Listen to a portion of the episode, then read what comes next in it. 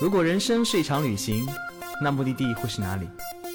你可以选择带着疑问留在原地，也可以有多远浪多远。本节目由全宇宙最会玩的稻草人旅行推出，我们有超奇葩的年龄限制，只做年轻人的小团队旅行，坚持路线原创，百分之八十五以上的队员来自于朋友推荐。关注稻草人旅行，和我们一起出发，爱上这个世界。欢迎收听最新的一期《有多远浪多远》，我是道哥。上期节目呢，我们聊了一个最近最最最最受热门关注的城市，一片魔幻硬核的地方。今天我们继续这个话题。今天的魔幻硬核来到了我们最近很火爆的目的地，叫柴达木。这个目的地呢，本身大家可能不知道是什么地方啊，但是听到什么东察吉，不是不是东台吉乃尔湖啊，什么恶魔之眼呐、什么什么火星基地呀、还有什么什么各种盐湖啊，这种名字在你的小红书上、抖音上是不是看了很多遍啦？我们今天又请来对这个目的地非常了解的我们的产品狗耀耀 check now。大家好，我是幺幺，我又来了。你怎么今天跟电台状态不太一样啊？特别端着感觉。哎呀以，前是那种三个镜 头，三个镜头对着我，现在我的手都不知道往哪里摆。所以作为西北区负责人，今年那个已经慢慢的发现柴达木这个目的地非常非常火爆，尤其是我们刷开什么抖音啊，什么什么各种小红书啊，都能看到哇，一个漂亮的穿着红裙子的女 生走在一个像马尔代夫的一个地方，哎哎，然后无人机让它转啊转啊转啊，然后说看这就是中国的马尔代夫，对，那地方就是东台吉乃尔湖，对不对？这个事儿我也我也觉得很神奇。你知道这个湖的话，在当年我已经去过四次了啊啊，每次经过的时候都跟队员说一指，嗨，那边那个湖好像不 错。啊，就就一个野生的湖嘛。那明显你就没有任何的市场洞察力，对不对？有啊，哎那因为今天怎么做出来的呢？是不是二货老板听说二货老板发了个消息给你说这地方很火，帮我研究一下怎么去？啊，主要还是我工作比较积极努力，以及有敏感的市场 洞察力。然后呃，是吗？其实之之前一开始的时候没有嗯发现这个点是，你知道在我们今天聊的这个目的地是柴达木嘛？啊那柴达木事实上这片土地的话有一千五百多个盐湖，东台只是其中一个而已。嗯那所以我就当年看到的时候就觉得只是稀松平常嘛，一个盐湖而但是已。我听说因因为有原因，最近那边的水比较多，雨水比较多。现在雨水冲多了以后，湖就开始慢慢上涨。对上涨以后就有一一条水就漫过了它以前那个岸边，到另外一个凹地里面。对所以那个岸边呢，就相当于一条白色的盐带，对然后那个水呢，一点点溢出过来，就变成蓝色的，及它像马尔代夫的感觉。就水的浓度正好调到了马尔代夫的感觉那我啊。可以理解为，如果明年雨水又不那么 大了以后，太阳晒干了以后，那个水是不是又没了？也很有可能，包括很有可能就变成更加淡的颜色，不像也不像马尔代夫、啊、都有可能，所以这片土地就在不断变化着。那所以其实这片土地最大乐趣在于它一直一直在改变。对，随着雨水，随着整个风沙，整个整个现在我们对环境的一些破坏也好，保护也嗯好，其实这片柴达木盆地这块土地本身，它在发生发生天翻地覆的变化。对可以我们这每么年去其实都会不一样，对不对？对，都可能。以以前我们好像没有探索这片土地，呃，以前的话呢，我们在去年的时候的话，我们其实来到了这片土地上另外一个很棒的景点，叫水上雅丹。嗯，哎，那是世界上的话唯一的一个水跟雅丹的结合。嗯，嗯，说的好像那 个好像我们俩没有一起去过一样。 对。其实我跟耀耀是一起今年带了这条路线的首发，哎嗯没关系，我们假装我没有去过，来很给我喜介绍欢一下。你也很喜欢那个地方嘛？对的对吧？那我们要说到柴达木这片土地为什么火啊？首先这，这背后的话，可能是它今年的话有会有些网红的景点啊，被小红书啊啊，作为西北的负责人的话，非常感谢小红书爸爸们，对 的，把这片土地又再次炒火了。 其实我记得当时火的，除了东台吉乃尔湖以外，还有一个很火的是 U 型公路，就大家看到很多人坐在公路上拍着照，哇，一条非常这么漂亮一条路，没关系，我们视频里可以看到我们照片啊。对，然后，但其实我非常非常非常建议大家不要去拍这张公路照，因为这条路呢是承载着很重要的从青海到新疆的一条一条国道，这条国道呢很多重型卡车开，嗯对哎，就算是没有重型卡车，你耽误了别人开车，总归是不好的。那重型卡车一来，那条路又刹不住车，很容易出现很危险的事情。是啊所以经常会发现就是那个那个看打卡车滚滚而过，然后那些人匆忙而逃。而且前段时间还发生了一起交通事故，对，没错。嗯，哎，所以我们在路我们在行程中是不让队员下车拍照的嘛。那除了 U 型公路之外，你看，只是一条马路，今年都被小红书爸爸炒作成这个样子，嗯那何况这片土地有世界上唯一的水跟雅丹的结合，水上雅丹很漂亮。那包括还有一个特别火，刚刚道道哥你没提到啊，爱啃全、恶魔之恶魔之眼，对吧？今年特别特别火，大家一看照片都觉得哇，好好神奇的地貌，就好想去啊！包括还有一个最最神奇的一个地方，就是火星火星基地很激励。啊，在雅丹群中的火星基地，这些种种的这些点的话呢，串成了这片，其实我觉得又有科幻感，然后又荒芜的。同时，地貌其实本身是比较丰富的一片土地，就导致它今年的话一下子就站上了中国旅游、国内旅游的 C 位嘛。啊，先是刀哥科普时间啊。小拉姆盆地呢，在中国的青海大部分地方，然后呢，本身这片土地在青藏高原的边缘一点点，然后它是被三座山所夹着的，一条是祁连山，被一条是出来了吗阿尔金山，一条是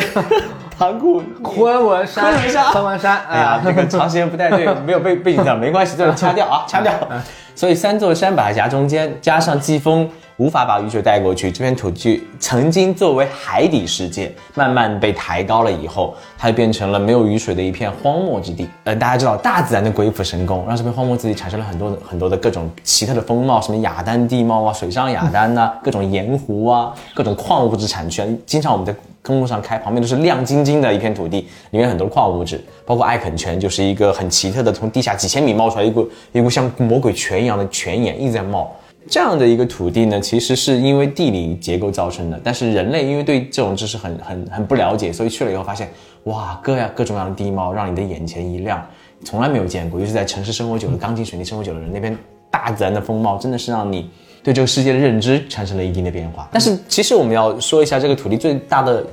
意义，对我们人来说，它曾经是个无人区。对，对，在中国解放以后，大家知道那个时候我们需要经济发展，经济发展需要很重要的东西叫石油。嗯，所以当时中国除了在东北，在那个北大荒发现了石油以外的话，就开始往西部寻找石油。寻找石油的过程当中，应该是在冷湖， 没错，冷湖小镇，那是作为中国的很早的发现石油的一片基地，当然现在已成了荒漠，已成了一个小景区，废弃的废弃的一片房子，哎哎，旁边有雪山。然后现在呢，在茫崖市、茫崖市，官方应该叫茫崖市，对，作为中国最新的一座，是一九二零一八年才成立市对的一个地方，那个地方发现了很多的石油，所以慢慢慢慢的，大量的石油工人来到这片土地。这片土地呢，由一片荒漠，可能只有动物生存地方，变成了人类开始去尝试征服的一片土地。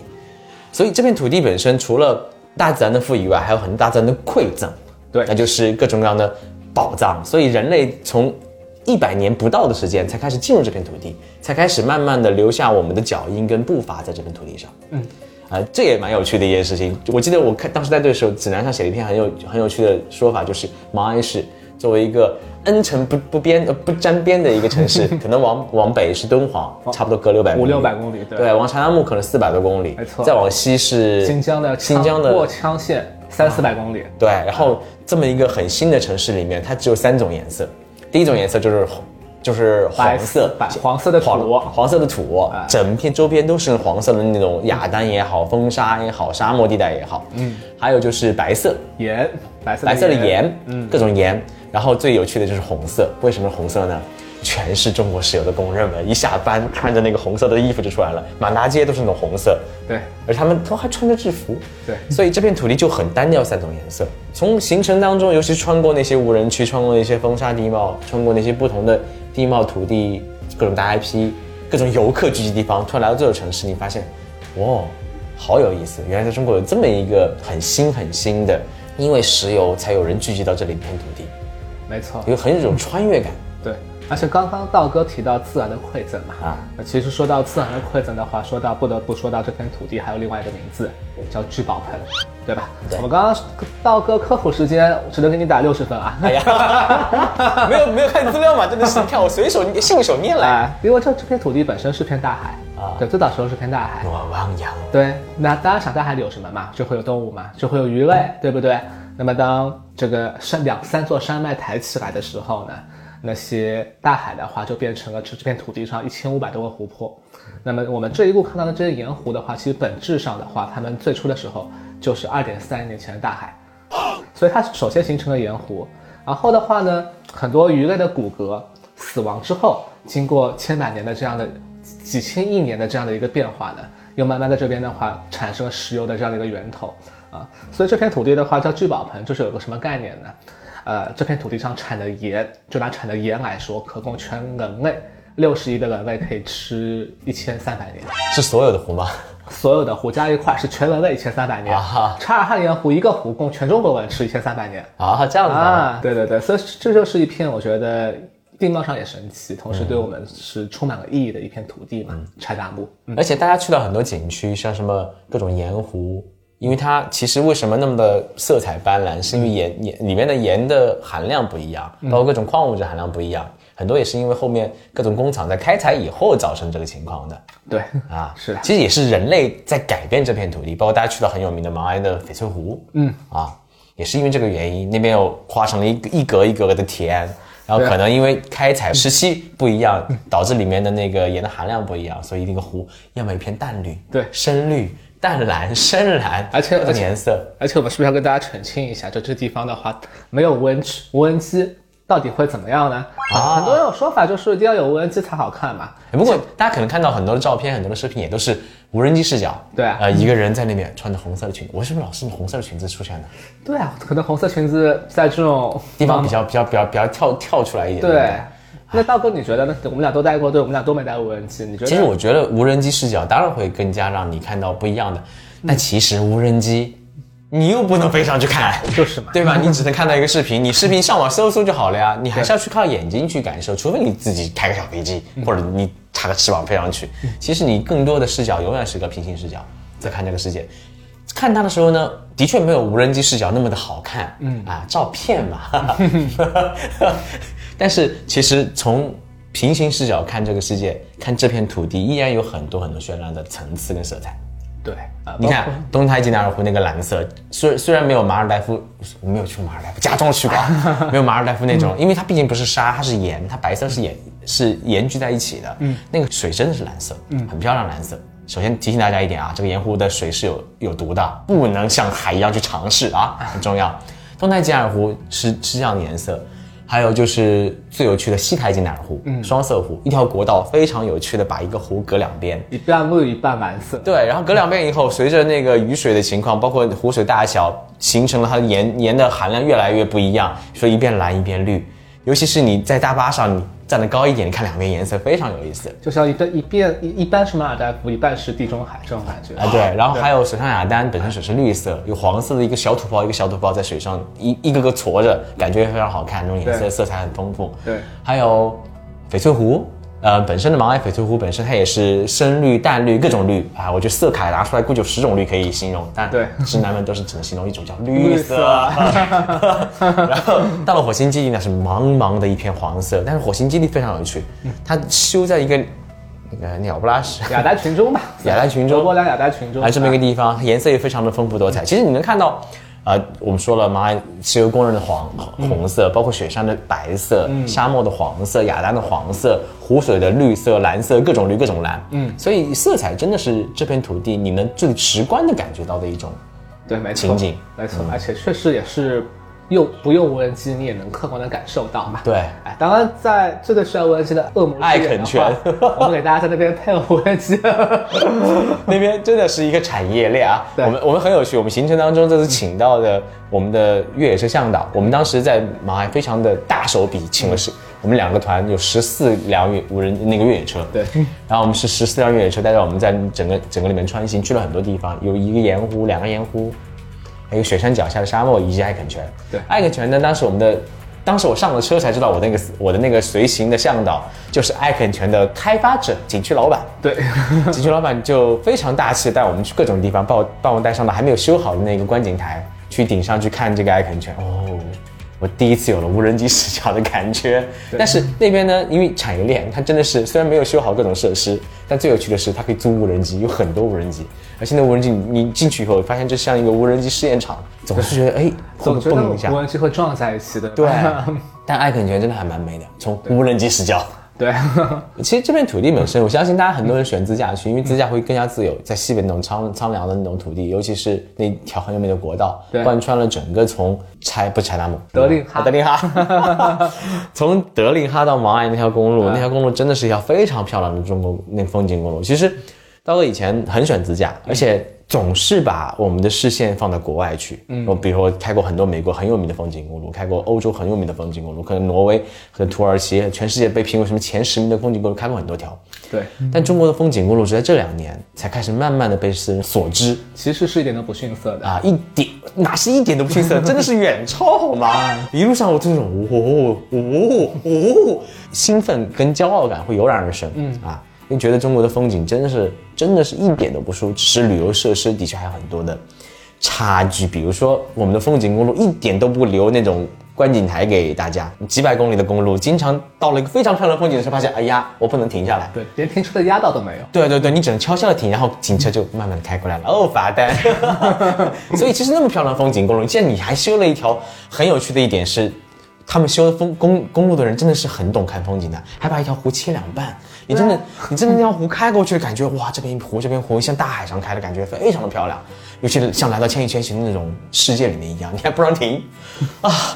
然后这是第一个问题，第二个问题是沿途的旅行设施，一个厕所都没有，几乎都是旱厕。然后旅行设施不光是厕所，沿途沿途补给也很少，最重要的是沿途的住宿非常的少，也可能是因为以前没有那么的火，对，所以沿途的旅行设施也非常的短缺。嗯，第三就是，哎呀，也是很呼吁我们的信用能不能稍微的好一点，不要见见利就忘义啊。举个例子好了，毛安那边是中国新发展的一个旅游城市，旅游资源非常的丰富，但是呢住宿很少。所以随着今年火了起来以后，跳房非常严重，很多人在网上订了以后，到现场不好意思没有房间，你给我加两倍你就可以住，啊，很多人就只能门口搭帐篷。然后团队也是，我们交了钱，他依然会跟你说啊，你不要来了，我已经可以卖个五倍价格了，这种情况非常正常的发生。所以这也是我希望能改变一点、呼吁的一点，我希望大家更多有信信用意识。啊，不是说我们的供应商嗯啊对对对你们都很 啊好你们都很好我们还是非常的、非常的、非常的有信誉的。哦所以对希望从政策层面，我们有更好的让公路本身多一些观景台，让大家能感受公路的魅力，感受沿途的魅力。第二是修更多一点设施啊，那个让大家能更方便一些。第三就是旅行的那个酒店也好，餐馆也好，能慢慢的建立起来，让更多人去去来到这片土地上。第四就是嗯，能有点信用体系啊，不要随意的让很多订了酒店的来这里没有房间可住。对，啊，你本身你想，我们要考虑长远一点点，你这么短视，一年时间的确很多人来，那未来呢？没错没错，就是我当年我啊不是当年了，今年去去考察的时候的话，也是订个酒店，最哦后被跳掉嘛。最后我跟我哎，我记得看你朋友圈的很精彩一段故事，就是你跟那个基调阿堵一起，然后两个人半夜发了条朋友圈，哇，在城市感觉像打仗一样还是怎么样？对，这样涉及到各种谈判嘛。当然，那天还还更关键的就是呢，我们最后只能在那个城市的话呢，住到一个情趣酒店，你们两个人吗？一间大床吗？房大床。哦情情趣酒店有标间吗？哦，对 啊，那正好就是七八月份的那样的一个旺季嘛。但是我觉得正好是道哥你刚刚所说的那些点的话，恰恰也是这个土地现在的一个魅力。啊它没有变得很成熟，它还是在一个成长的过程当中，那反而跟它那些比较野性的地方就结合在一块儿，也变得很有趣啊。所以你可以说说看嘛，我们可以说说看这趟首发带完，你自己的话感觉是什么样子的？其实让我很惊艳的，嗯，因为我们去了察哈尔汗盐湖，就中国最大的盐湖，对而且最有趣的是我们在那个柴柴达木不是在格尔木住那家五星酒店的老板，又是察哈尔汗盐湖的一个股东，对所以他帮助了我们去到了察哈尔汗盐湖所有可以去不到的圣地，对，就经过那个盐湖，刚开始啊，嗯啊还行吧，有人在拍照，就稍微有人大在点而已嘛对，有人在下面走走，这个水很浑浊嘛，啊，在往里面开开了很久。我们大巴司机在那个田田埂路上开，他是用盐修的一路，然后坑坑洼洼的，司机开的也很 很不舒服。突然一到最深处的时候亮，片司机开卡停下了车，拿出手机开始咣，很兴奋，然后司机开始发朋友圈，哦，非常的漂亮，两边一边蓝色的一望无际的蓝色，一边是非常多，没关系，我们照片可以看到很多很多的绿色。对，哦，当时队员们就很兴奋，然后说这才是稻草人啊！没错，总有永远能带我们去别人去不到的地方。没错哎，再次打个小广告，这是我们的特色，永远带你去别人去不到的地方。啊，当你在出外的时候，当你离开这两片特嗯别美丽的绿色盐湖的时候，当你看着其他的游客在灰色的盐湖前拿着红色的 丝巾，对吧，甘之如饴的拍照的时候，就觉得一种稻草人的优越感就出来了嘛，对对吧？哎，这种优越感老是让满足你的虚荣心，对不 对？啊，真的是漂亮，真的是漂然后亮。那天我们还去了东太吉乃尔湖，然后对东太吉乃尔湖真的是一个，好吧，不说它了，哎有点尴尬啊，人特别多。然后也没什么，就是个景区还没有修好哎，它其其实是跟查尔汗盐湖的那两片绿色湖泊对比起来的时候，就觉得东台没有什么。哎，但如果说蓝色还是蛮美的啊，，真的单独去东台还是美的，对。对 吧？然后那天结束，我们结束在首善雅丹。对首善雅丹真让我很惊艳，因为我个人是那种很喜欢什么喀斯特地貌啊、雅丹地貌这种小坡坡。我每次看到到到阳朔这种地方，我真的是、我去了无数次阳朔了，就每次看那个小山坡一个一个一个在我眼前展开的时候，哇，心中就开始舒适感 就来了。我不知道为什么，我就很喜欢那小山坡。嗯，然后呢，水上雅丹也是一个一个小山坡，一个小土坡在水中立着，然后水在一起。我去的时候，哇哦！对吧，难以抑制心中的兴奋，然后带着队员就开始嗨了。而且我们是日落时候到的，对我们弱手岛放了歌，然后然后他们他站一个小山坡，我站一个小山坡，然后我们当时有无人机，队员就拿着酒开始嗨。对我我在那边就是逼格的品着酒，放着那种抒情的交响乐，难道我们不逼格的品着酒？ 听到你在 那边，你就在那边，我们就放了一个长长的天涯是我 的，这种地方就适合这种歌啊，土嗨呀、啊是啊释放自我，对不对？懂不懂？啊，反反反正我跟我队员说，这就是两代人的品味上的差别。 对你你这么老的一代 人，装作优雅，就是我们新的一代人放着 Decent 天波 的。我哦，第一首歌放着我这个年代的那个，跟着我左手右手一个慢动作，我已经脸红说不下去了。那个黄昏很美好，黄昏很美好哎，对，第二天上午也很美好啊。水上雅丹自由活动在里面感受，而且我们住在景区里面的酒店，对还非常。呃就景区门口就是风景，还非常漂亮。那个、那个景区也没有多少房间吧，好像六十间房一共七十五间房。啊，一七十五间，然后经常被我们包包一半，对， 就是大手笔啊。对然后接下来一天经过西台吉纳尔湖，啊其实你漂亮，真漂亮，啊真漂亮，居然有这么有想法一条公路，对修在两个盐湖，把一个盐湖一分为二，就你绕一绕路不就修过去了吗？硬要直挺挺的修过去，中间对，啊就把湖隔两边了，湖就开始不一样颜色了。而且一半那片盐分比较多的湖还有鸟，啊，对，盐分少的就没有，就就什么鸟都没有。对啊，一边是生机勃勃，一边是哈，茫茫一片，像大海一样的感感觉。那个对比很我棒。当时觉得修路的人真的是好有情怀啊！对啊，啊，他估计是无意间的，傲娇了一下。嗯对，是然吗后？就创造了这样的一个现在的一个美景啊，对，其实让我震撼的还不是这段，还是开完盲崖那条路，盲崖，蛮矮，那段路，那段路呢，时不时地经过，因为周边有很多那种矿物质嘛，所以真的是一闪一闪亮晶晶哎。对，队员睡得跟什么一样，不能用那个词形容。然后我就一直望着周边那个一闪一闪亮晶晶，就是你会产生一种幻觉，对，就我来到了火星。挺梦幻的。虽然火星长什么样子我也不知道啊，但我感觉就是火星，很梦 幻。哇哎其，实唤起了我老老夫的粉色少女 心，然后就开始慢慢的进入腹地，腹地以后经过一片沙漠，我觉得那沙漠的时候必须要下雨，进入沙漠会下雨，你什么样的人品？请问？呃，首先要要要科普时间啊， 那片沙查我漠的台词。那片沙漠的话呢，本身叫柴达木沙漠嘛，啊它是整个呃世界上海拔最高的沙漠，嗯，所以它离雨云，它其实本身的话离山脉周边的山体是比较近的，所以雨云的话也比较容易飘过来，所以这片沙漠是容易下雨的。啊，柴达木沙漠，世界上海拔最高的沙漠。人品的话，我觉得当天碰到下雨这个事情的话，我们两个人是谁人品造成的这个事儿也不好说。 然后再经过沙漠以后，进入雅丹地貌。哦，对真的那片雅丹还蛮很很漂亮嗯很漂亮，很漂亮啊！经过雅丹就进看了很多磕头机了。对，进入磕头机的就去采油机嘛，啊给大家采油解释机采油啊机，你就知道了，这样开始进进入这片已经有人在占领、在征服的一片土地，进入马来就开始哦，这个嗯城市应该最高楼也就我们住那个宾馆吧， 差不多吧。对，就十来层吧，其他都是五六层那种小楼。对然后作为一个市啊，满大街都是穿着红色衣服的石油工人们，对然后你觉得很就特别啊很奇幻，你像对穿越到一个完全有种感觉像是七八十年代的，那不是说那时候那那地方过后，而是你感感觉到一种就是好像集体生活的感觉。对对对，而且那边因为他们很多没有什么生活，对啊所以他们修了很多红灯区。那它也是正规的红灯区，就是各种 KTV，满大街有十几二十个 KTV 吧，啊一共就两万人、三万人城市，三万人对吧城市哎？那天晚上我们带队员去你还嗨去了了一一把下， 唱的很嗨，对啊啊、很便宜的，他没有最我可这里这里大家推荐大家去那边唱唱歌，他们没有最低消费，嗯啊，而且呢买瓶酒就可以了，那瓶酒最便宜十二块，啊对就是你可以十二块钱唱一个通宵。对，十二块钱一个人吃通宵。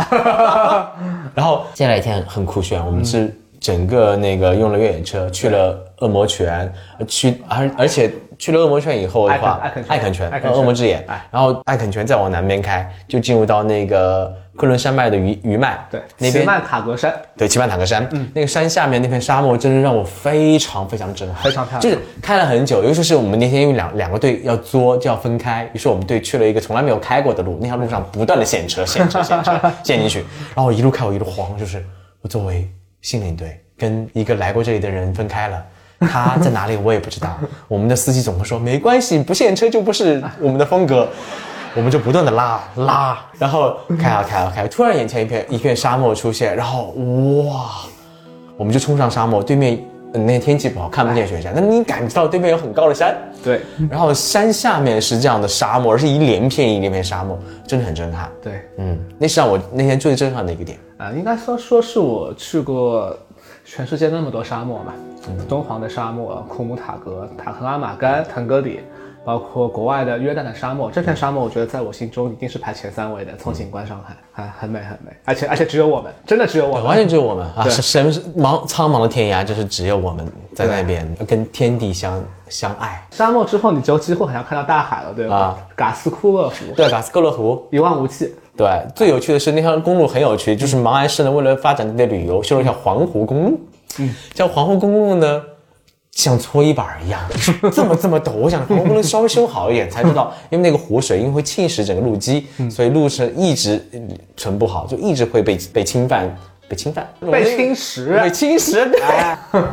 就一一路一路沿着那个路基就坑坑洼洼坑坑洼嗯洼，到左边一片茫那个茫茫的一片盐湖，上面有点鸟，然后右边可能是那种坑坑洼洼的小盐湖，然后很对漂亮的绿色。对啊，经过这个嘎斯库勒湖，然后再去到最有名的翡翠湖，你看啊好啊，啊不值得不值走得一吧捧 全游客再再见。上面还有那种透明的小船拍照，对然后这个时候我要我要吐槽一下耀耀， 耀耀还买了两个买了一个小船，对， 结果没有送到。他说买了，他跟我说，哎，道哥没关系，我买了一艘透明小船，就只有我们可以拍。然后到了以后发现有人在拍那个透明小船，特别的傻，特别的尴 尬。想幸好你的船没有到。不过总体来说，这一天四个点呢，其实像艾肯城跟翡翠湖都大家都会去，大家都会去的地方，但中间两个点应该说体验更好的两个点，尤其像沙漠雪山真，的嗯是一个人的周末了。对的，嘎斯库尔湖只有我我们，特别喜欢那种只有稻草人在的地方，对啊这是我们的逼格，对别人去不了。对，我当时看了这个嘎斯库尔湖这个点的话，我当时就就是看百度看卫星地图嘛，啊觉得那么大一个湖，然后直觉就告诉我说，它对茫崖一定会有很多的关联，它就是茫崖的一个母亲湖，嗯，啊，有很多的水鸟，包括鸿雁，它它不是咸水湖啊？嗯，咸水咸水湖是咸水湖啊，但也是可以成为母亲湖，像青海湖一样嘛。啊对嗯对，当地的生态会有很多的帮助和影响，呃，包括腾格尔，不是是腾格尔吧？你那个年代的歌手我那个年代的歌手，屁啊屁啊！啊，叫红颜啊，是腾格尔，腾格尔，腾格尔，我就知道，对腾格尔朋友啊，朋友，啊，那不是，那张天硕，不好意 啊，思啊，腾格尔。 我唱了啥歌来着？臧天说我不认识，我不认 识啊，还没出生呢啊。然后我一岁的时候的 歌啊，这过程中的话，包括《红叶》这首歌的话，就是嘎斯克湖是他的故乡嘛。啊，就当时就觉得说一定要去到这个点，而且我是、我有我有这个直觉就知道这个点一定很漂亮嗯啊沙漠雪山是当时考察的时候一个意外的收获，嗯，这两个点是非常稻草的特色，嗯，然后到了火星基地更有意思。火星基地其实我去之前，很多人在朋友圈吐槽，因为它修在一个鸟不拉屎的地方，而且它修的很好看的外形，的确是从无无人机视角、上帝视角非常好看，像火星基地。但里面呢，因为是太空舱一样的，你可以理解为胶囊旅馆。嗯，但这个旅馆呢，如果住一晚要一千二，而且雷打不动的不打折。对所以很多人吐槽啊，为什么这么差啊？啊，一千二，呃，一间房两千四。对，说到这个点，哎呀，我就不吐槽你们的那个财务了啊，啊这个事情不说 了。然后很多人吐槽，其实我们选择这里很重要一点是，它其实在一个真的是一片完全没有人的一片那个雅丹地貌里面，有这么一个很奇异的存在。对啊，我们住在里面就一。一共就几十个仓位来着，五十56个仓五十六个仓位，嗯我们占了四十四个， 两个队几乎包下了。而且我们在里面最有趣的一点是，这个基地本身它所修建的目的其实不是为住宿，它不是打造一个度假地，它其实想有一个科普，有一个希望大家能在这个无人区。能有自己更多的对于一个无人区地貌的一种感知、一种学习、一种认知，这种认知本身它是它本身是想科普很多知识，所以在这个地方它安排了很多活动。对这种活动很多人都觉得啊那么贵啊，这是个度假地啊，没有意思，只是拍照。所以呢，我们把所有活动含在里面。我第一个有趣的活动就是火星哎生存讨论。对啊，其实当时我去的时候，吴明耀在说这 是什么鬼活动？火星生存讨论，咱们假装我们要带着那个氧气瓶在里面。探索我们在火星怎么生存嘛。结果发现很有趣的一点是，我那个活动我很喜欢，嗯啊，我们每个人抽了张卡片，上面卡片上是一种职业，他会告诉你，当你一堆有这样职业的人来到一片火星以后，如果一定要有一个人要死去，嗯，你会选择谁死去？你会选择谁留下？就选一个人留下来。对对，于是我们就变成了一个特别有趣的奇葩大会，叶问 赛奇葩奇葩说，对，里面有很多什么什么葡萄酒拍卖师、政府官员、政府官员、有机作物农夫有机作物农夫，还有什么什么什么物理化学家，对啊士对。兵啊，啊，最有趣的是那个葡萄酒拍卖师，对哇，简直他那个气势一出来，我所有人都镇住了。在这过程中其实会发生很多思想的碰撞，很好对玩对对，其实更多的你在思考，在这片无人区、这片人类没有征服的土地上，嗯什么样的人的价值才是被认可的？这个过程当中，你会思考很多我自我的价值，嗯，跟这片土地的关联，这个是很有趣的一件事情。对然后结束以后，我们开场开启了一场徒步嗯，小徒步，我很很很有趣的叫什么寻找水源的一段那个野生生存技能训练 我。们会得到一个坐标，啊对，坐背后藏了一瓶水，嗯， 啊很很假，埋在很上面，其实你过去能看见 啊。然后根据坐标以后，整个队伍要去比赛，怎么样寻找到水？其实我们往沙漠腹地行行走，亚当腹地了，对， 南腹地行走。行走过程当中，你会看到整个地貌，尤其在日落时分啊，非常的壮观。而且那种感觉的话，其实这片地方在我在考察的时候，一个人走过的时候，那种跟自己对话的感觉是很强烈的。哎，但晚上最有趣的是，我们开启了一场那个星空课程，的星空课程，会教你怎么去认知我们的星空世界，怎么认识这个茫茫宇宙，我们是多么的渺小在这个土地上。对然后带着你，我们每个人披上那种保保暖衣，躺在那个雅丹地貌上，看整个星空天晚上，运气特别的好，因为是英仙座，阴仙座，流星雨最爆发的时候。对你会看见时不时、时不时的所有的队员啊啊啊，然后尤其那种可以跨过三秒，从穹隆的这一端到这一端那种。你你就算闭上眼睛，突然睁开，对你看总能看到尾巴过去那好瞬像间，看到就整个天空被烧起来的对，很多人都哭了那天晚上。对，嗯，这块我觉得本质上的话，包括火星营地本身的这个给我的一些幻想，嗯，不知道道哥你小时候对太空有没有什么这样的憧憬跟想象很害怕，总觉得自己很渺小。啊？那那我问我自己啊，对我从小对太空就有很多的幻想嘛，觉得想不断的去了解它，甚至觉得可能，呃，生命如果是有长生不老之药的话，最后的意义就是去寻找太宇宙的尽头。那如果生命真的被无限延长的话，其实你可以花很多时间在慢慢慢慢追寻自己想去的路上。对哇，那宇宙一定是一个最消耗时间的地方了。是啊， 祝贺你遇到黑洞，啊，我可能就到了另外一被个吸时到空另外一个时间去了。对对吧？那火星地，我觉得它本身就提供给了咱们，我觉得我们孩提时代的那样的一份对宇宙的那样的一份想象，可以得嗯到一份很大的满足嘛。哎、其实最后我们那天去到冷湖，对，冷湖那片被废弃的曾经的石油基地，嗯，尤其是你能看到几十年、六十年代造的一个非常兴盛的小镇，到现在已经完全没有人居住，因为因为石油的原因，人们总是在根据宝藏迁徙，嗯，根据资源迁徙，嗯，但人类尝试征服一个土地的时候，发现资源已经没有了，就开始到下一个地方迁徙，就像以前放牧一样的感觉，嗯嗯，对，啊，还这蛮多思考的，其实，在那个啊，这这个个这个冷湖的话，其实就像人们当年探索我们现在探索外太空一样，我们已经朝火星发了很多很多的这样的一个机器人了，去探索火星、探索宇宙。那么其实当年探索柴达木这片土地的话，其实我觉得跟探索火星、探索宇宙本质上那个初心是一样的嘛，因为人类本身就对那些未知的东西有不断的匮乏感和求知欲。那这份求知欲的话，我觉得能够把我们拉到目前的这样的一个层次，我们人类的文明能够进步到这个阶段。这个时候，当我当时其实，在火星第一行程走完之后，我突然明白这条线做出来的意义，它其中那些核心的点到底是什么了啊？所以什么呢？这就是人类的不断对自然和对宇宙的那种探索的勇气。其实那就是人类对自我探索的勇气。对，我们永远在尝试征服那些我们未知的、我们可能无法认知的知识领域和认知领域。嗯，自然就是这样的一个地带。我们在征服自然的过程当中，其实往往在被自然征服，在探索自我的过程当中，永远在跟自我妥协。嗯，我相信这人与自然的关系也是人与自我相处的关系。哇哦，突然就拉高了呢！接不下了，接不了了，接不了了。我们是，我我我不是故意的，是到这个点儿上了，突然有这样的年龄，突然这样的感知，对不对？ 对，啊 不对，我我不了解。其实我也是我们想通过这片土地带给你们的一种感知。柴达木就是一个人类踏上这片土地还不到一百年的历史的地方。我们是因为资源来到这里，然后因为资源离开这里，然后过程当中不断的迁移，也不断的发现这片土地的魅力。现在人们需要旅游精神世界被改变，通过旅旅行的脚步又来到这片土地，让这片土地重新焕发了生机，又变得不太一样。因为石油而兴盛，因为石油荒废，又因为不断的新的人到来以后，开始新的兴盛，可能又是一个循环。土地没有变过，自然没有变过，在这片土地上永远就像那你是一个匆匆过客。他亿万年的脚步来说，你就是一个非常非常渺小的一段历史。嗯，但对人类来说，这可能就是一个自我探索的过程。对，对，对我们自身来说，对，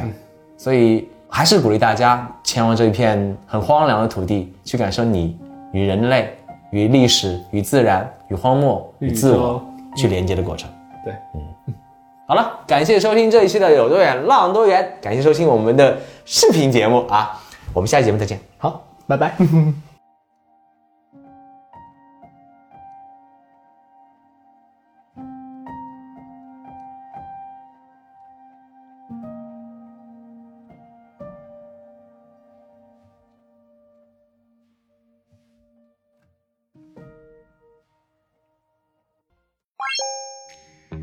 作为一家目的地几何的旅行公司，在哪里都可以和刀哥一起浪。在哪里找到组织呢？请搜索“稻草旅行”公众号，发送关键词“刀哥最帅”，还有惊喜福利等着你哦！